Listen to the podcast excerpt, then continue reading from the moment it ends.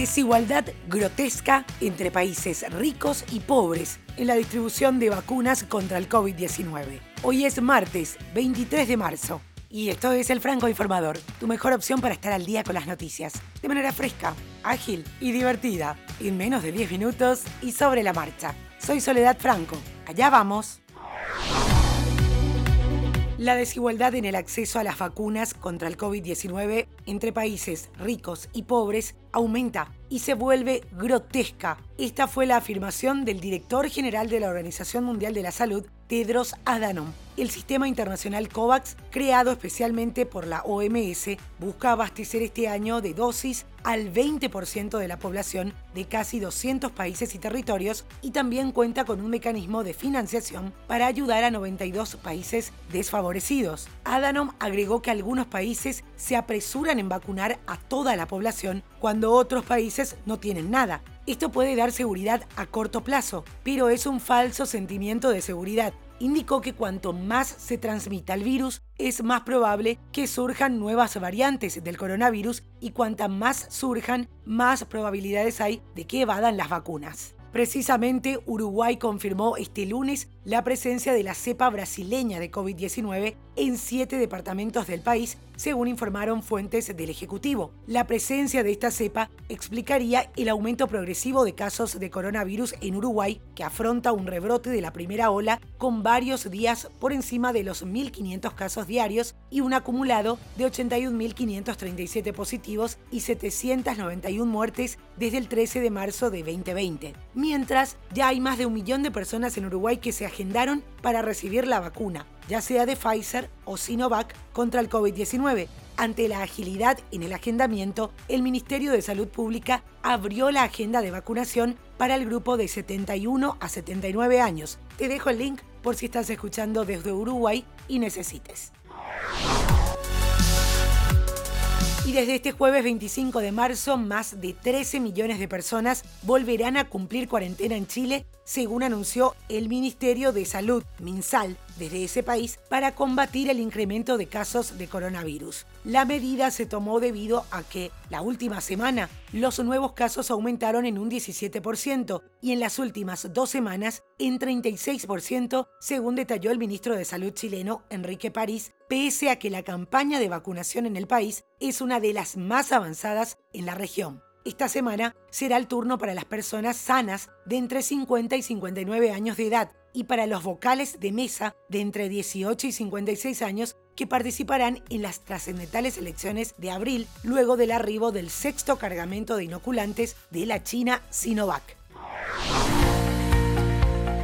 Presidente ruso Vladimir Putin anunció que recibirá este martes su vacuna contra el COVID-19 meses después de iniciada la campaña de inmunización en Rusia. En un encuentro con funcionarios de gobierno, este lunes, Putin declaró que este martes va a recibir la inyección, aunque no especificó cuál de las tres que han sido aprobadas en Rusia. Sputnik V del Instituto Gamaleya, Epivac Corona del Instituto Vector o Covivac del Centro Chumakov en San Petersburgo. El mandatario informó que más de 6 millones de personas en Rusia han recibido por lo menos una de las dosis y más de 4 millones han recibido las dos dosis, menos del 3% de la población de 144 millones de habitantes. Rusia lanzó su campaña de vacunación a inicios de diciembre con su propia vacuna Sputnik V, pero las gestiones han avanzado más lentamente que en otros países.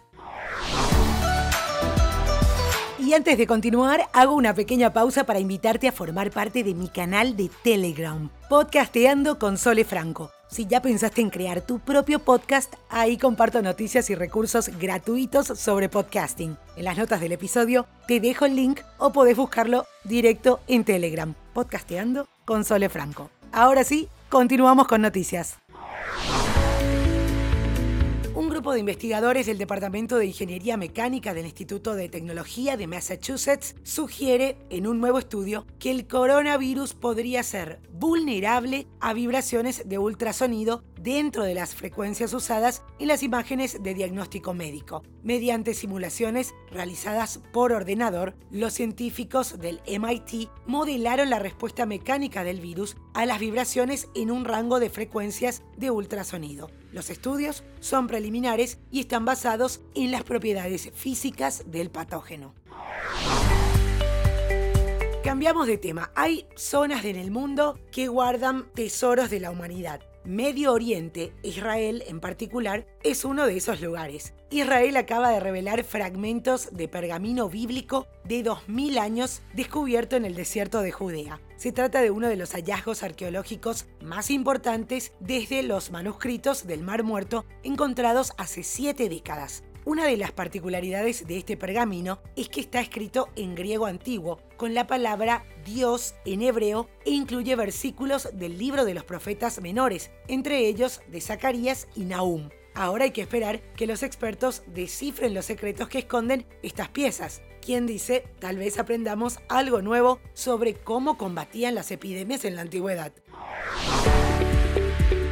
Los aficionados al deporte de la Gran Manzana volverán a las canchas en abril. Los recintos cubiertos con capacidad para 1.500 o más personas y los recintos al aire libre con capacidad para 1.500 o más aficionados podrán contar con público en las gradas a partir del próximo mes, según informó el gobernador de Nueva York, Andrew Cuomo. La medida supondrá la presencia de aficionados en un 10% de la capacidad de los recintos cubiertos, mientras que los recintos al aire libre podrán abrir en un 20% de su capacidad total. Asimismo, a partir del 29 de marzo, permitirán a los aficionados viajar por todo el estado de Nueva York para asistir a los eventos deportivos y recreativos correspondientes, cosa que estaba prohibida hasta el momento.